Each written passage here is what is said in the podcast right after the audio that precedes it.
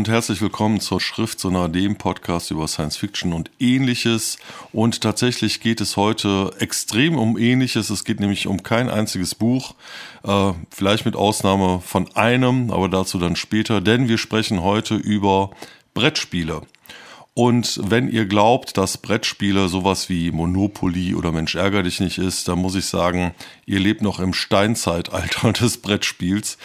Und äh, wenn ihr schon mal sowas wie Siedler von Katan oder Dominion oder Carcassonne gespielt habt, dann nähert ihr euch so allmählich der Dämmerung des Brettspielzeitalters, denn tatsächlich ist es so, dass wir im goldenen Zeitalter des Brettspiels leben. Es gibt unglaublich viele tolle, durchdachte, herausfordernde Brettspiele und ähm, da ich und Doris äh, sehr, sehr gerne spielen und dieses Hobby schon seit einiger Zeit betreiben, werden wir heute darüber sprechen. Denn am Mikrofon begrüßt euch Frank Christian Stoffel und Doris Mücke. Ja, und ähm, genau, jetzt ist eigentlich schon alles gesagt. Und die gute Nachricht ist, ich lese euch keine Auszüge aus den Spielregeln vor. Ja, in diesem Sinne, viel Spaß.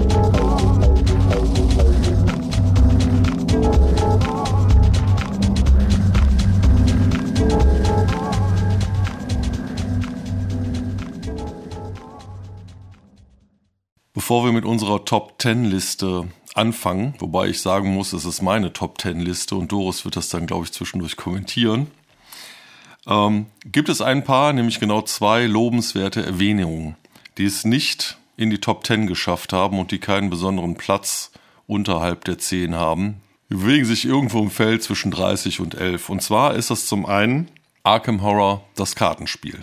Warum hat das nicht in die Top 10 geschafft, Doris? Äh, Horror sieht äh, total toll aus und es basiert auch auf der Erzählweise von H.P. Lovecraft, also immer das namenlose Grauen, was so namenlos ist, dass wir es gar nicht uns vorstellen können, weil es so grauselig ist. Das haben sie auch toll gemacht und man will sofort losspielen. Und dann kommt die erste Bremse. Das ganze Ding ist ja sehr kompliziert aufgebaut und ruckelt auch immer ein wenig von Spielzug zu Spielzug. Es ist möglich, dass es besser wird, wenn man es 10, 20 Mal gespielt hat. Aber die Bremse zwischendurch ähm, empfinde ich doch als sehr schade.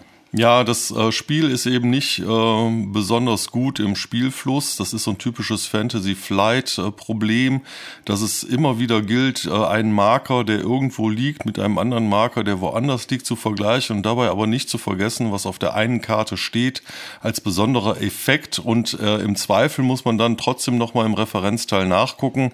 Also die Story ist gut, aber wir haben noch nicht so richtig reingefunden und es gibt halt eben wesentlich bessere Spiele, die sich besser spielen und auch spannender sind. In diesem Sinne, Arkham Horror, das Kartenspiel, irgendwo unterhalb der 10.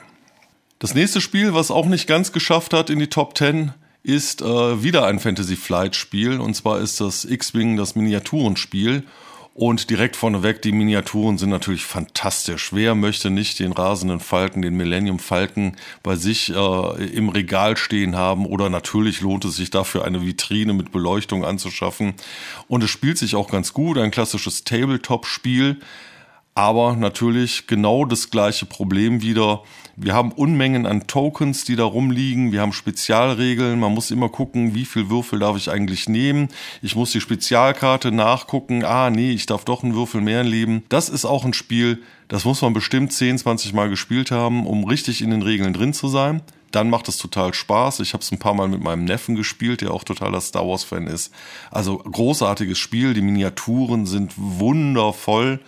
Es ist natürlich auch ein Geldgrab, man versenkt ohne Ende Geld in diesem Spiel. Aber wie gesagt, es reicht nicht für unsere Top 10 in diesem Sinne, also Star Wars X-Wing Miniaturenspiel hat es auch nicht ganz geschafft. Kommen wir nun aber dann endlich zur Nummer 10 und zwar auch ein Fantasy Flight Spiel und zwar die Mutter aller Fantasy Flight Spiele, das Spiel, mit dem Christian Peterson quasi Fantasy Flight gegründet hat. Wie könnte es anders sein? Twilight Imperium und zwar in der vierten Ausgabe. Denn wie ich finde, ich habe ähm, Twilight Imperium äh, erst relativ spät entdeckt und als ich gehört habe, es gibt eine vierte Ausgabe, die ein bisschen streamlined ist, habe ich mir gedacht, okay, das ist die Mutter aller 4X-Spiele. 4X steht hierbei für Explore, Expand, Exploit and Extinguish, also ausdehnen, ähm, entdecken, ausbeuten und auslöschen. Und als ich dann gehört habe, okay, in der vierten Edition spielt es sich etwas einfacher, man muss nicht immer alle tausend Sachen im Kopf behalten, sondern der, der Flow ist relativ gut, habe ich mir gedacht, okay, das muss jetzt endlich her. Und äh, ist natürlich eine Riesenbox, ein totaler Klopper mit allen Rassen drin. Und wir haben es bis jetzt exakt zweimal zu drei Vierteln gespielt. Und wie hat uns das gefallen? Hat uns super gefallen. Äh, ist wirklich ein Erlebnis, ist mehr als ein Spiel, ist ein Erlebnis ist genau genommen ein 5x-Spiel, finde ich, weil es braucht auch einen extrem großen Tisch, den man haben muss, um es zu spielen. Und diese wunderschönen äh, Karten auszulegen, die uns dann ins ähm, Weltall bringen. Wenn sich das Spiel so langsam aufbaut und man die Zeit vergisst und es langsam draußen dämmert oder hell wird, ähm, möchte man zwischendurch auch aufstehen und das Spiel fotografieren, weil es einfach so toll aussieht und man hat wirklich äh, ein tolles Erlebnisgefühl. Insbesondere, wenn man in die höheren Level später kommt und anfängt miteinander im Weltraum sich nicht nur gegenseitig abzuschießen, sondern auch miteinander um Planeten zu handeln. Genau, und wir werden jetzt zwischen den Jahren dann endlich mal eine Spielegruppe mit sechs Leuten zusammenkriegen und haben uns den ganzen Tag reserviert, denn man darf sich nicht vertun, mit sechs Leuten spielt man das zwischen fünf und acht Stunden, aber wir beide finden dieses Spiel so toll, dass ich sagen würde, wenn ihr eine Gruppe habt, mit dem ihr dieses Spiel einmal im Jahr spielen könntet, dann unbedingt kaufen. In diesem Sinne, unser Platz 10, Twilight Imperium, vierte Ausgabe. Wir machen ein bisschen Musik und dann geht's weiter. Thank you.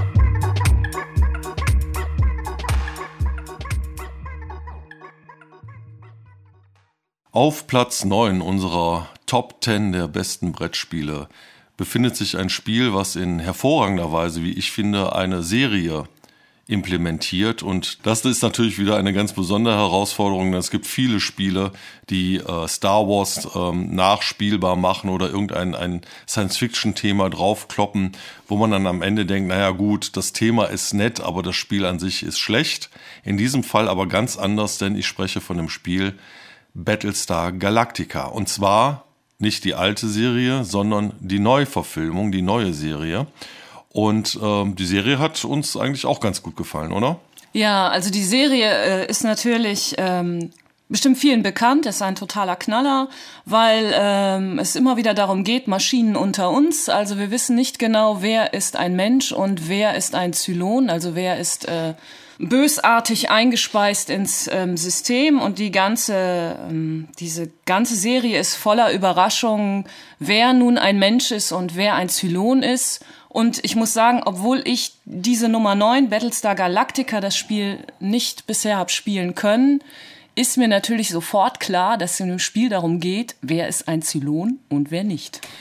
Genau so ist es. Ich habe es mit Ivo und Patrick äh, einmal gespielen dürfen, auch in einer größeren Runde. Das war wunderbar und es ist äh, eins zu eins das Gefühl aus dieser Serie. Und es hat, äh, so viel darf ich verraten, in der Mitte des Spiels werden nochmal neue Zylonen aufgedeckt. Also Leute, die bisher dachten, sie seien Menschen, erfahren auf einmal, dass sie Zylonen sind. Und ähm, es hat ganz viel diesen Verrätermechanismus drin. Man belauert sich gegenseitig, versucht rauszukriegen, ist das jetzt ein Zylon oder nicht. Es ist unglaublich schwer für die Menschen zu gewinnen. Wir haben damals dann auch verloren. Aber es ist ein unglaublicher Spaß und man weiß sofort, Gaius Balter, der muss ein Zylon sein. Es kann gar nicht anders sein. Ständig äh, springen äh, Kampfsterne in das System. Man versucht sich irgendwie zu retten, aber das geht nicht, weil der FTL-Drive noch nicht fertig ist. Also ein wunderbares Spiel. Dauert auch wieder relativ lange, nicht ganz so lang wie Twilight Imperium, deshalb auf unserer Platz 9, Battlestar Galactica. Richard Garfield ist tatsächlich einer meiner Lieblingsspiele-Designer und äh, wem der Name nicht sagt, die meisten haben vielleicht von Magic the Gathering, dem Kartenspiel, gehört. Auch ein großartiges Spiel, ein Deckbuilding-Game, was wir beide auch sehr, sehr gerne spielen, was aber nicht in die Top 10 geschafft hat, weil es auch wieder so ein Geldgrab ist. Wir spielen in letzter Zeit immer nur diese Commander-Versionen, die kann man out of the box ganz gut spielen. Ähm, ja, aber Richard Garfield macht noch andere Spiele und äh, deswegen ein Spiel, was ich total liebe, weil es so total chaotisch ist und äh, seltsame Dinge passiert, gerade wenn man das so als Absacker nach einem langen Spieleabend spielt und nicht mehr ganz so konzentriert ist, äh, kann es schon mal passieren, dass alles überhaupt nicht so klappt, wie man sich das eigentlich wünscht. Ich liebe das. Es geht um Roborally. Also an dieser Stelle sollte ich jetzt was zur Spielmechanik sagen, aber genauso chaotisch wie die ist, finde ich auch extrem schwer, die hier zu erklären. Also Robo Rally ist, äh, um es ganz ehrlich zu sagen, nicht mein Spiel. Also nicht, weil es mich so wahnsinnig aufregt und mitreißt, dass ich meine Gefühle nicht kontrollieren kann, sondern weil es ähm, ja im Grunde räumliches Vorstellungsvermögen gepaart mit äh, Chaos ist. Und da ich ersteres nicht habe und von zweiterem zu viel, ähm, steige ich da jedes Mal so nach fünf, sechs Minuten innerlich aus. Ja, denn was Doris hier schon andeutet, ist, äh, liegt in der Natur der Sache. Es ist so, wir spielen Roboter, die sich eine Rallye durch ihre Fabrik liefern und man muss die Roboter programmieren und zwar im Voraus. Man muss sie fünf Schritte im Voraus programmieren. Also man berechnet, okay, man geht erst drei nach geradeaus, dann zwei nach links, dann wieder umdrehen, dann auf das Fließband. Das Fließband wird mich fünf Schritte weiterbringen, wenn alles gut geht und dann springe ich runter und dann bin ich an meinem ersten Streckenpunkt. Das Blöde an der Sache ist, die anderen machen das auch und die Roboter schieben sich gegenseitig hin und her und wenn man man dann auf ein Fließband geschoben wird, obwohl man eigentlich dachte, dass man rechts abbiegen will, ist der ganze Plan von den weiteren Schritten, die man programmiert hat, über den Haufen geworfen und man fährt dann mit dem Fließband lustig über den Spielrand hinaus und äh, kommt dann wieder auf dem Ausgangspunkt hinaus. Ich finde sowas großartig. Es ist ein, ein großer chaotischer Spaß, aber natürlich, man muss schon mehrere Schritte im Voraus äh, planen und man muss halt eben wissen, dass man in der Fahrtrichtung links abbiegt. Das ist, je nachdem, wenn man der Roboter dann auf einen zukommt, das dann halt eben rechts ist. So gesehen ist es doch ein Strategiespiel, weil ich muss sagen, meine Strategie ist einfach am Startpunkt, sich 20 Minuten immer im Kreis zu drehen und nicht vorwärts zu kommen. Da trifft man sich ja dann wieder. In diesem Sinne unser Platz 8, Roborelli von Richard Garfield. Auf Platz 7 kommt nun ein äh, etwas ernsthafteres äh, strategisches Spiel, bei dem man nicht zu lange spielt. Es lässt sich in ungefähr einer Stunde durchspielen. Es ist wunderbar zu zweit. Und äh, es ist ein sogenanntes Area Control Spiel. Es geht darum, bestimmte Gebiete auf der Karte zu kontrollieren und sich geschickter zu positionieren als äh, sein Gegner. Und so ein Spiel hatte noch in meiner Sammlung gefehlt und ich hatte seinerzeit sehr überlegt, welches Spiel ich aus dieser Gattung kaufen soll. Risiko wäre da so ein ganz klassischer Vertreter, aber das ist natürlich inzwischen komplett langweilig geworden, dieses Spiel. Blood Rage kam zu dieser Zeit heraus, mit dem ich sehr lange geliebäugelt habe, aber nachdem zwei Freunde von mir das Spiel schon haben, habe ich mir gedacht, okay, das äh, brauche ich jetzt dann nicht auch noch in meiner Sammlung. Und ich habe mich dann nach langem Recherchieren für Innis entschieden. Ein Spiel von Christian Martinez mit einem ganz wunderbaren Artwork von Jim Fitzpatrick, was den einen oder anderen vielleicht auch äh, ein wenig abschreckt, aber ich finde das grandios, das Artwork. Es sind sehr romantische Zeichnungen und worum geht es? Es geht um Kelten.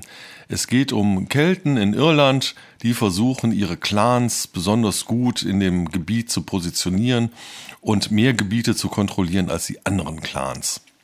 Und was äh, unheimlich schön bei dem Spiel ist, ist, äh, dass man doch unentwegt mit dem Gegner beschäftigt ist oder mit dem Mitspieler, sollte ich vielleicht sagen. Ähm, bei vielen Spielen kann man ja einfach so seine Strategie versuchen durchzuziehen und am Ende Punkte zählen, wer dann gewonnen hat. Bei Innis ist es schon so, dass man von Anfang an, wenn man äh, die Karten draftet, und das Schöne ist, man hat wirklich nur sehr wenig Karten auf der Hand. Man muss sich sehr genau überlegen, was welche man davon dem anderen überlässt und welche nicht. Das Schöne ist, dass man äh, schon da festlegt eigentlich, äh, wie weit man den anderen in seine Gebiete hineinlässt. Und ich kenne nur wenig Spiele, wo man so stark äh, auf die Züge des anderen achten muss, außer vielleicht beim Schach vielleicht, aber das hat nicht so ein schönes Artwork, meiner Meinung nach. ja, Schach ist ein ganz gutes Stichwort, denn dadurch, dass man die Karten äh, draftet, das heißt, man äh, hat äh, zunächst drei Karten auf der Hand, nimmt sich eine, gibt zwei weiter und das Ganze dann demnächst nochmal, so dass jeder sechs Karten hat und man weiß genau, welche Karte der Gegenüber hat und man weiß auch genau, was diese Karten können und man antizipiert ein wenig, okay, wenn ich diese Karte spiele oder diese Aktion mache, wird sie wahrscheinlich das spielen, aber darauf könnte ich dann so antworten. Man darf auch passen. Passen sollte man in diesem Spiel nicht unterschätzen. Der Kampfmechanismus ist gut. Man kann auch sagen, sollen wir überhaupt kämpfen? Och nö, wir bleiben einfach so, wie wir sind, ist egal. Also ein großartiges Spiel. Äh, es hat eine Einstiegshürde. Am Anfang denkt man, es ist banal. Man muss es zwei, dreimal spielen und seinen Gegenüber kennenlernen und dann entwickelt das eine ungeheure Tiefe. Insofern ein Spiel, was es sich auf jeden Fall lohnt anzuschauen. Es ist nicht für jeden. Gerade das Artwork ist ein wenig diskussionsbedürftig. Uns gefällt es super. Auf Platz 7 Innis. So, und jetzt nochmal kurz Musik. Wir sammeln uns und dann geht's weiter.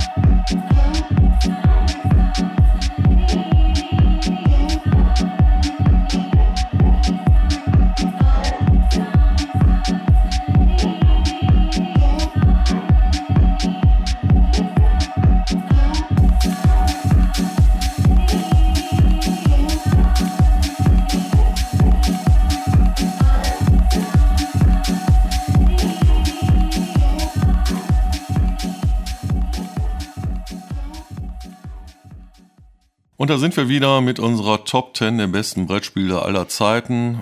Und wir sind angekommen auf Platz 6. Auf Platz 6 ist nochmal Richard Garfield, diesmal mit King of Tokyo. King of Tokyo ist ein ganz tolles Familienspiel, also so für Nerdfamilien, wo die Kinder Spaß an seltsamen Monster haben, denn in King of Tokyo geht es tatsächlich um Godzilla in Tokyo und nicht nur Godzilla, sondern auch all die anderen Riesenmonster. Also man kann äh, King Kong spielen, man kann Cyber Bunny spielen, man kann den Kraken spielen. Jeder hat so ein Monster. Und die Regeln sind relativ einfach, denn man kann entweder in Tokio sein oder man ist nicht in Tokio. Und die Monster, die in Tokio sind, greifen die Monster außerhalb von Tokio an und die Monster außerhalb von Tokio können das Monster in Tokio angreifen. Und die Spielmechanik ist äh, sehr lustig und relativ einfach. Man hat fünf Würfel und wie bei Kniffel darf man dreimal würfeln und versuchen, aus diesen Würfeln die besten Kombinationen herauszubekommen. Einen besonderen Clou gewinnt das Spiel dadurch, dass man sich ähm, Energiebolzen nehmen kann und mit Hilfe dieser Energiebolzen dann nochmal Spezialkarten kaufen kann und so seine Fähigkeiten individuell der Monster ausbauen kann. Das ergibt unglaubliche Kombo-Effekte. Man überlegt die ganze Zeit, habe ich noch genug Leben, um in Tokio hineinzugehen, aber dann äh, greifen mich ja die anderen Monster an oder versuche ich erstmal mein Leben wieder zu heilen, aber wenn ich mich heile, kann ich äh, nicht genug Energiebolzen haben. Okay, ich mache das so, man würfelt, die Würfelergebnisse sind überhaupt nicht so, wie man sie erwartet, man verändert wieder seine Strategie und es ist ein lustiges Durcheinander, man kann es mit sechs Personen spielen. Es ist ein Riesenspaß, ein großes Hallo. Äh, was will man mehr für einen Samstagnachmittag? Ja, und ich finde es auch äh, ganz bezeichnend, dass das Spiel wirklich was ist, also für Jungs wie für Mädchen. Äh, die haben alle gleichermaßen riesen Spaß dran. Es gibt unterschiedliche Strategien, die man äh, beobachten kann bei Erwachsenen wie bei Kindern. Äh, die einen ähm, versuchen halt rumzuprügeln, was das Zeug hält, halten sich viel in Tokio auf und versuchen äh, viele Krallen zu würfeln. Die anderen versuchen elegante strategische Manöver über die Karten zu machen. Und die dritte, nicht unerwähnt bleibende Strategie ist einfach nur zu überleben. Mehr gibt's dazu nicht zu sagen. King of Tokyo von Richard Garfield. Kommen wir nun zu den Top 5 und das sind die Spiele, die wirklich äh, bei uns regelmäßig und oft gespielt werden, die wirklich zu unseren Favoriten gehören. King of Tokyo wird auch oft gespielt, aber die anderen Spiele spielen wir noch öfter und äh, die Unterschiede zwischen diesen äh, fünf Spielen sind äh, marginal. Also insofern bitte jetzt diese Reihenfolge nicht überbewerten. So, lange Rede, kurzer Sinn. Auf Platz 5 Pandemie von Matt Leacock. Und zwar einmal das normale Pandemie und auch und das ist der Grund, warum dieses Spiel so großartig ist. Natürlich Pandemie Legacy. Was heißt Legacy? Legacy heißt, dass ein Spiel sich während des Spielens verändert. Man klebt Marker auf die, auf das Spielfeld, man zerreißt Karten, man macht neue Boxen mit neuen Spielfiguren auf, man fügt neue Karten hinzu, man nimmt alte Karten heraus. Die Spielercharaktere entwickeln sich Sie bekommen Fähigkeiten hinzu, sie bekommen Fähigkeiten wieder abgenommen. Ein großartiges Spiel. Ähm, man muss vielleicht ein paar Partien das normale Pandemie spielen und ich erkläre mal ganz kurz, worum es geht. Wie der Name schon sagt, Pandemie. Auf der Erde sind Krankheiten ausgebrochen. Wir haben eine Weltkarte. Ähm, wir haben quasi Risiko in umgekehrt, denn überall poppen so kleine Marker auf. Es gibt vier verschiedene Krankheiten ohne speziellen Namen. Natürlich im Laufe des Spiels redet man von der gelben Pest und von der, von der schwarzen Seuche und von der, von dem roten Virus entsprechend der Farbe dieser, dieser, dieser Würfel. Und man versucht als äh, Gruppe kooperativ dieser Krankheitsherde Herr zu werden. Das gelingt meistens kurz auf knapp und manchmal gelingt das halt eben nicht. Man muss ein bisschen Frustrationstoleranz mitbringen. Und wenn man das geschafft hat, wenn man ein bisschen in diesem Thema drin ist, dann kann man anfangen, dieses Legacy-Spiel zu spielen. Dieses Legacy-Spiel ist so gedacht, dass man mehr oder weniger in der Geschichte ein Jahr durchspielt man hat also zwölf Spiele, wobei, wenn man einen Monat verliert, spielt man ihn nochmal. Es sind also maximal 24 Spiele mit seiner Spielegruppe und die Story, die sich da entwickelt, ist einfach nur großartig. Ja, bei Pandemie hat man auch äh, so ein paar Erinnerungen, die da hochkommen, möglicherweise am Anfang an Risiko und solche Spiele, weil man äh, diese große Weltkarte vor sich sieht mit all den äh, tollen und wichtigen Städten. Ähm, allerdings, wenn man dann eintaucht in das Spiel, sieht man, dass das von der Mechanik her wirklich ganz klar und äh, ganz elegant gemacht ist. Macht einen Riesenspaß, zusammen auch zu spielen. Und jeder ist im Grunde ein Charakter, wo man auch mit bestimmten Fähigkeiten eintauchen kann und sich entwickeln kann. Ähm, das ist wirklich ein großartiges Spiel. Bei Pandemie Legacy muss man sagen, das ist auch ein großartiges Spiel, aber man muss zwei Sachen wissen. Erstmal, wie Stoffel schon gesagt hat, man zerreißt Karten und zerfetzt Sachen. Daran muss man sich erstmal gewöhnen oder musste ich mich dran gewöhnen. Und ähm, zweitens, es ist echt schwer. Also ähm, das baut sich auf und es kommen ja auch Zombies und äh, also wir haben es nicht nur mit Seuchen zu tun, sondern auch mit Zombies. Da muss man Straßensperren aufbauen und ähm, ähm, wirklich ähm, wilde strategische Sachen machen und kann trotzdem für jede Saison immer und immer wieder scheitern. Also das ist was für Leute, die nicht nur Spaß dran haben, sondern es auch echt sich messen wollen, die es wissen wollen. Das ist äh, toll. Ja, und an dieser Stelle vielleicht einmal ganz kurzer Hinweis äh, von diesen ganzen Spielen, die wir hier vorstellen. Ich würde sagen, es gibt zwei Must-Buys. Das eine ist das Original Pandemie weil es einfach ein großartiges kooperatives Spiel ist. Ja. Und das andere ist King of Tokyo, weil es einfach ein super chaotisches, lustiges Familienspiel ist. Wer auf der Suche ist nach ein bisschen schrägeren, geekigen, nerdigen Spielen für die Familie oder auch seine Kinder vielleicht mal in dieses geek-nerdige Thema ein bisschen hineinführen möchte, ich würde sagen, King of Tokyo und Pandemie sind die beiden Spiele, die so als Gateway in dieses Brettspiel-Thema äh, wunderbar geeignet sind. Ja.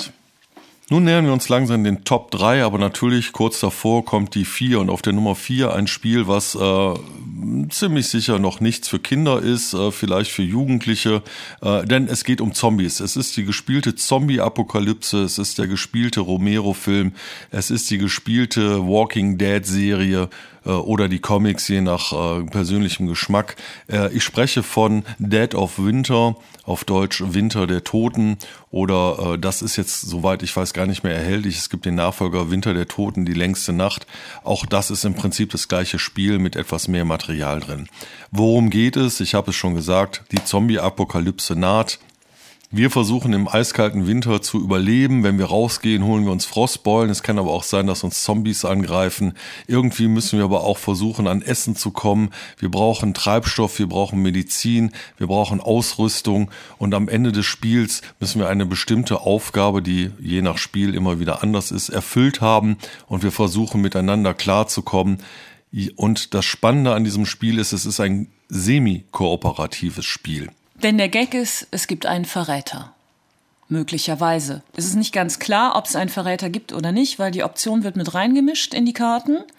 Aber ähm, man ist die, das ganze Spiel eigentlich unsicher, ob, ob einer dabei ist oder nicht. Und ähm, ich kann nur sagen, wenn man die Verräterkarte zieht, ist man schon nervös von Anfang an, weil man ja die ganze Zeit nichts anderes tun muss, als das Spiel zu manipulieren.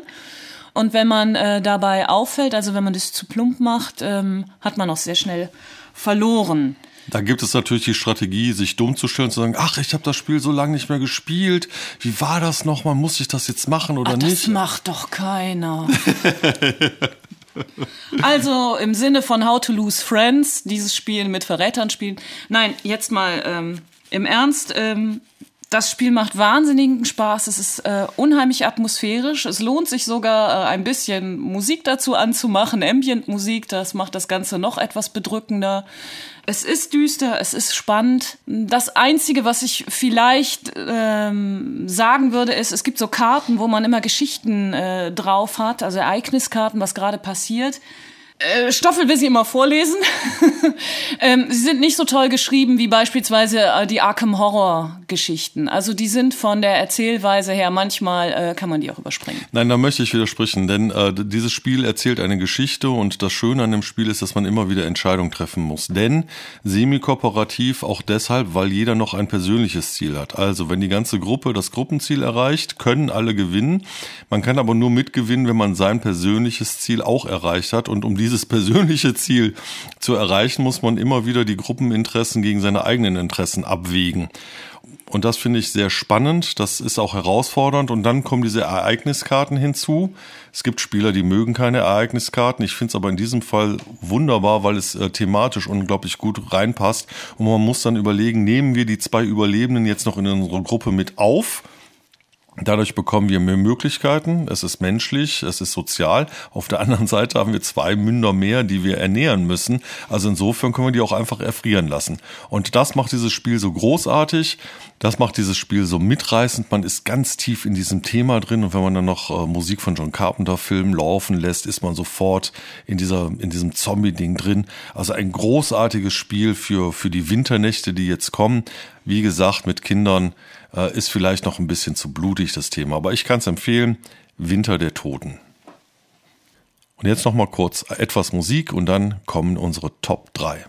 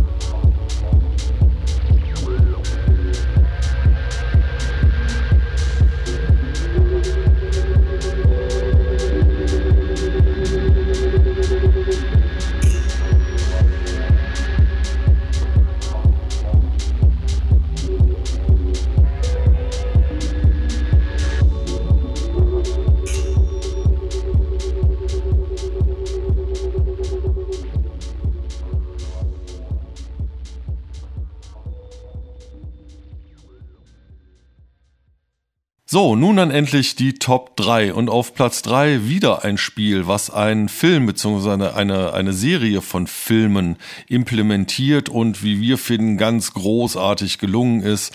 Es geht um Legendary Encounters äh, in Klammern das Alien-Spiel. Und man spielt tatsächlich die Alien-Filme, die ersten vier kann man mit diesem Spiel nachspielen. Und dieses Spiel äh, spricht mich ganz besonders an, weil ich ein großer Freund von diesem Engine-Building, von diesem Deck-Building bin. Ähm, Dominion finde ich grauenhaft. Dominion ist für mich ein Spiel für Autisten, die vor sich hin wuseln und dann irgendwann feststellen, ach, du hast ja gewonnen. Und ansonsten hat man nicht viel miteinander tun. Ja, ich weiß, es gibt Erweiterungen, ja, ja, bla bla bla. Ähm, Ganz anders bei Legendary Encounters, denn man spielt kooperativ gegen die Aliens. Die Aliens kommen verdeckt als Karten in das Raumschiff hinein. Man muss die Karten erstmal durch bestimmte Effekte umdrehen. Da muss man entscheiden, ob man gegen sie kämpfen kann. Wenn man Pech hat, äh, ist, ist so ein Facehugger, der einen anspringt und auf dem Gesicht hängt. Dann hofft man, dass sein Partner den vielleicht entfernen kann. Wenn das nicht gelingt, dann äh, wird der Facehugger zwar entfernt, aber man muss in sein Deck hinein einen Chestbuster äh, reinmischen und dann ist eigentlich schon klar, man wird in den nächsten zwei, drei Zügen sterben, weil dieses Alien aus der Brust herausspringt. Und ähm, ab dann ist man, kann man sich entscheiden, ob man dann auf der Alien-Seite weiterspielt. Also ein, ein großartiges Spiel. Die Regeln sind einfach. Man findet sofort hinein. Es ist fitzelig. Ja, also wenn ich sage, die Regeln sind einfach. Wir reden hier nicht von Mensch ärger dich nicht. Ähm, aber in dieser Kategorie von Familienspiel, Kennerspiel, Expertenspiel würde ich es eher in der Kategorie Kennerspiel einordnen, wenn man ein bisschen ähm, sich in, bereit ist, sich in Regelwerk einzulesen und vielleicht ein Probespiel zu machen, um in ein Spiel hineinzufinden. Äh, es, es spielt sich wie Zucker, es ist wunderbar. Also ist, es ist eins der ähm, tollsten Spiele seit langer, langer Zeit, die wir zusammen spielen. Und äh, wie gesagt, man kann die Alien-Filme nachspielen. Mit der Ansage, die Alien kommen ins Spiel, äh, finde ich, hast du was ganz Bezeichnendes gesagt. Tatsächlich ist es so, dass äh, ein ähm, Teil der Faszination dieses Spieles ähm, daher kommt, dass diese Spiel, äh, diese Alien-Karten ähm, Zug um Zug tiefer rücken. In, also das heißt, die Alien kommen tiefer in das Spiel hinein. Und ähm, dadurch spitzt sich die Situation zu. Irgendwann ist das ganze Schiff voller Alien und ähm, ja, man hat ein, hat ein tolles Problem. Und ich weiß auch nicht, ob du die Spielematte schon äh, erwähnt hast. Das ist natürlich ja, ja, genau. eine Kleinigkeit, aber es gibt nicht das äh, typische Spielbrett, sondern ähm, das Spiel, was sowieso aussieht wie eine ganz tolle Comic-Edition, findet auf einer äh, Spielematte ähm, statt, die im Grunde das Schiff darstellt. Das ist haptisch gesehen äh, auch eine ganz äh, tolle Angelegenheit. Ja, ja, die Spielematte, die Spielematte reißt es total raus. Also das ist großartig. Das macht einen, einen Riesenspaß, auf dieser Matte zu spielen. Und ähm, vielleicht noch ein Wort, ähm, dieses äh, Alien bzw. Legendary Encounters. Legendary ist eine Serie von Spielen. Das gibt's mit, ähm, das hat ursprünglich angefangen mit Legendary Marvel. Man kann halt die Marvel-Helden spielen. Allerdings kommen da die Bösewichte nicht verdeckt ins Spiel. Das gibt's dann als Big Trouble in Little China auch mit offenen Karten und es gibt dann sogar noch äh, Predator. Das ist dann wieder dieses, diese Alien-Mechanik, dass die Bösewichte verdeckt ins Spiel kommen. Äh, wir, wir haben da ein bisschen recherchiert und äh, sind der Meinung, dass Alien das beste, äh, die beste Variante aus dieser Legendary-Spielegruppe ist. Und die Schlümpfe? Schlümpfe kommt's, gibt's dann in, in drei Jahren irgendwann. ja. Also auf Platz drei Legendary Encounters in Klammern Alien. Auf Platz zwei das Spiel, um das ich schon seit Jahren herumgeschlichen bin. Es war eine Zeit lang nicht ähm, neu erhältlich. Jetzt gibt es es endlich in einer überarbeiteten Ausgabe von äh, Pegasus und zwar Race for the Galaxy. Und äh, ich muss sagen, das ist das Spiel, was wir in letzter Zeit am häufigsten spielen. Es ist tatsächlich auch auf eine gewisse Art so ein 4X-Spiel, allerdings mit Karten. Ähm, Einige von euch kennen vielleicht Puerto Rico oder San Juan. Das ist äh, exakt dieses Spiel, allerdings äh, mit einem Science-Fiction-Thema und mit Karten. Und es ist am Anfang ist es ein bisschen fitzelig, oder? Oh, am Anfang denkt man, äh, das Gehirn schmilzt. Das ist wirklich ähm, schrecklich, wenn man sieht, dass äh, die Karten nicht nur natürlich ähm, ja miteinander Synergieeffekte haben, sondern dass auf den Karten natürlich auch ähm, verschiedene Werte stehen, die man lernen muss einzusetzen. Und das Spiel hat äh, fünf Phasen, durch die man ähm, sich manövriert. Und das ist sehr viel am Anfang. Aber wenn man das einmal ähm, durchlebt hat, und dann versteht man es eigentlich auch sehr schnell, ist das Spiel der Wahnsinn und auch mein im Moment mein absolutes ähm, Lieblingsspiel. Man kann das richtig ähm, zocken und ähm, kriegt dabei auch Temperatur. Genau, und das, man kriegt heißen Kopf dabei, weil man in jedem Zug immer wieder über so viele Möglichkeiten hat, die man machen kann. Man muss auch seine Strategie im Verlauf des Spieles adaptieren an das, was sein Gegenüber macht. Und das Tolle an dem Spiel ist, es ist ähm, auch so ein bisschen so Engine-Building. Man äh, versucht, die Galaxis zu besiedeln und versucht, die äh, Planeten dazu zu bringen, dass sie etwas produzieren und das, was sie produzieren, kann man dann wieder verbrauchen. Das Ganze funktioniert nur über die Karten. Man kann einen äh, Karten ausspielen, dann ist der Planet besiedelt. Dann kann man versuchen, auf dem Planeten zu produzieren. Dazu wird eine Karte verdeckt auf diese Karte gelegt. Das ist dann das Gut, was produziert wurde. Und dann kann man wieder neue Karten ziehen. Und man versucht natürlich die Synergieeffekte zwischen den Karten optimal auszunutzen. Der Trick an der Sache und was das Spiel eben nicht autistisch macht, man wuschelt nicht so vor sich hin, sondern der Gag an der Sache ist, man muss am, zur Start einer Runde muss man auswählen, welche Aktion man machen will und bekommt einen gewissen Bonus und der Gegenüber wählt auch eine Aktion aus und hat da seinen Bonus, aber die Aktion, die der jeweils andere ausgewählt hat, darf ich mitmachen, ohne den Bonus. Dadurch entstehen wunderbare Effekte, weil man natürlich versucht zu antizipieren, okay, sie will auf jeden Fall siedeln, dann kann ich mitsiedeln. Deswegen äh, versuche ich lieber äh, etwas zu entwickeln oder stattdessen äh, produziere ich jetzt lieber etwas. Und wenn ich produziere, kriege ich meinen Bonus und sie muss ähm, hat ihren Bonus dann noch nicht. Es hat auch viel mit Timing zu tun. Und wenn man das so drei, vier Mal gespielt hat, dann weiß man auch, welche äh, Strategien der jeweils andere verfolgt und kann das so damit auch wunderbar spielen und auch so ein bisschen bluffen. Also ein Spiel, was eine fantastische Tiefe hat, wir lieben dieses Spiel, kann man so sagen, oder? Ja, auf jeden Fall. Also sie voziert auch regelmäßig ähm, Tiraden an Selbstbeschimpfungen oder Beschimpfungen des anderen, weil irgendwas äh, nicht richtig antizipiert wurde oder übersehen wurde. Und was ich auch grandios finde, ist, man legt sich am Anfang fest, ob man ähm, sozusagen eine militärische Strategie machen möchte oder die friedliche Planetenausbeutungsstrategie. Äh, aber wenn man die richtigen Karten dazu nicht bekommt, kann man das im Spiel fließend wechseln. Und das ist ähm, ja eine, eine tolle Herausforderung.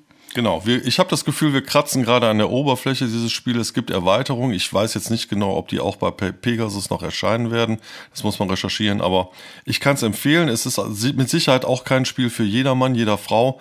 Ähm, es ist ein, geht in die Richtung Expertenspiel, aber wer, wer Spaß an Mechanismen hat, die und Synergieeffekten, die ineinander greifen, großartig. Es kommt allerdings auch immer hin und wieder zu so Momenten der Grübelstarre, wo man wirklich auf seine Karten guckt und sich nicht weiß, was man machen soll. Also unsere, unser Platz zwei äh, Race for the Galaxy. Und damit sind wir jetzt auch schon bei der Nummer eins angekommen, bei den besten Brettspielen aller Zeiten. Und die Nummer eins ist, äh, da erkennt man, dass es meine Liste ist. Das ist das Spiel, was ich äh, schon seit langer Zeit großartig finde und was ich auch bis in aller Ewigkeit auf meinem Platz Nummer eins haben werde, nämlich Go. Warum? Warum? Es hat nichts mit Science Fiction zu tun. Nix. Ja, doch, es hat, es hat insofern was mit Science Fiction zu tun, als, als dass es die Mutter aller 4X-Spiele ist. Denn, denn Go wird auch das Surrounding Game genannt. Äh, worum geht's beim Go? Beim Go äh, ist relativ einfach erklärt, ist total, die Regeln sind total simpel. Ähm, die erste Regel ist, es wird abwechselnd gezogen. Es gibt weiße und schwarze Steine. Die ähm, Steine werden auf die Schnittpunkte gelegt. Ein Stein, der liegt, bleibt liegen. Und man versucht, Gebiete abzustecken. Gebiete, die komplett umschlossen sind, geben Punkte. Und gegnerische Gruppen, die komplett umschlossen sind, werden geschlagen und herausgenommen. So weit, so gut einfach zu lernen. Ein Leben reicht nicht aus, um dieses Spiel zu meistern. Es hat eine unglaubliche Tiefe und es äh, widersetzt sich auch ein wenig diesem westlichen Gedanken, dass man den Gegner vernichtend schlagen muss, denn letztendlich es wird abwechselnd gezogen, man muss sich dieses Brett aufteilen. Es entstehen Muster auf dem Brett, die man als ähm, westlicher Person wahrscheinlich erstmal überhaupt nicht kennt. Es gibt das Sprichwort, spiele möglichst schnell 50 Spiele, ohne zu gucken, ob du gewinnst oder verlierst und dann fängt man an, ähm, dieses Spiel in, äh, in den Grundzügen zu verstehen. Es passieren unglaubliche Dinge auf diesem Spielfeld und das Schöne, weshalb ich Go auch 3000 Mal besser finde als Schach, ist, es gibt kaum Situationen, in denen es nur den einen wirklich guten Zug gibt, sondern es gibt unterschiedliche Strategien. Man kann defensiv spielen, man kann aggressiv spielen, man kann versuchen, sich in der Mitte zu entwickeln, man kann versuchen, sich am Rand zu entwickeln. Go ist ein ständiges Gespräch zwischen Spielern. Was möchtest du? Was möchte ich? Kann ich vielleicht ein bisschen mehr von dem Kuchen haben? Okay, du willst dieses Stück, nimm dir dieses Stück. Du kannst es von mir aus auch gerne zerkrümeln. In der Zeit backe ich mir hier, hier drüben in der Ecke meine eigenen Sachen. Man lernt ganz viel über sich selber. Man, kann, man lernt ganz viel, ganz viel über die Welt. Es ist ähm, ein bisschen esoterisch. Es ist ein, ein großartiges Spiel. Doris mag es leider gar nicht. Naja, ich habe es versucht zu spielen, weil ich finde die Philosophie dahinter ähm, total spannend, mit dass man Gebiete auch loslassen muss, Steine aufgeben muss. Und habe es wirklich versucht, aber das ähm, Spiel verlangt einem schon eine gewisse Art von räumlichem Vorstellungsvermögen, die etwas anders ist als bei anderen Spielen. Äh, und ich meine jetzt nicht Roborelli.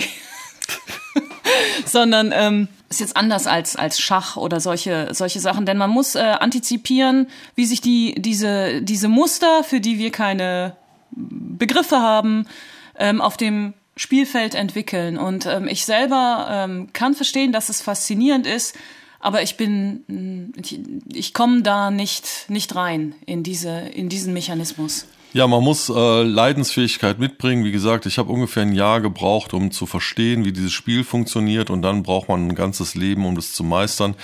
Ein Tipp für alle, die sich mit diesem Spiel beschäftigen wollen. Spielt nicht gegen einen Computer. Computer machen erratische Züge, die sich einem am Anfang nicht erschließen. Computer springen hin und her auf dem Brett und man versteht nicht, was passiert. Ich empfehle online-go.com. Da kann man kostenlos spielen. Man muss noch nicht mal seine E-Mail-Adresse angeben. Man findet Leute, die mit einem spielen. Am Anfang auf einem kleinen 9x9 Brett spielen. Wenn man sich da einigermaßen sicher fühlt, möglichst schnell 50 Partien verlieren. Dann auf einem 13x13 Brett und später auf einem 19x19 Brett. Und dann fängt es an, großartig zu werden. Und dann kauft ihr euch euer erstes tatsächliches Brett in echt aus Holz oder aus Bambus mit diesen schönen Glassteinen daneben in einer schönen Schale und schön und das hat so hat auch so einen exotischen Bonus und es ist äh, nerdig ohne Ende und es ist das großartigste und beste Spiel der Welt aller Zeiten. Aber ein Science-Fiction-Spiel ist es trotzdem nicht. Das kommt jetzt gleich. So, damit sind wir am Ende von unserer Top 10 der, der Brettspiele. Ich hoffe, es hat euch gefallen. Ähm, Ganz viele Spiele sind jetzt nicht erwähnt worden, die wir ähm, spielen, die halt eben wenig mit Science Fiction bis gar nichts zu tun haben. Zum Beispiel Splendor haben wir jetzt gar nicht erwähnt. Ja, ja, das ist auf jeden Fall jetzt für die Weihnachtszeit eine Überlegung wert, ähm, sich ähm, Splendor zu nähern, weil das im Gegensatz zu vielen anderen Spielen hier wirklich sehr leicht ist, reinzukommen. Es ist ein schnelles Spiel und es geht um Juwelen, aber davon erzählen wir ein andermal. Genau. In diesem Sinne verabschieden sich FC Stoffel und Doris Mücke. Und das letzte Wort hat Emanuel Lasker. Wenn es im Universum noch irgendwo intelligente Lebewesen gibt, dann kennen sie vielleicht Schach. Höchstwahrscheinlich jedoch Go. Schönen guten Abend. Schönen guten Abend.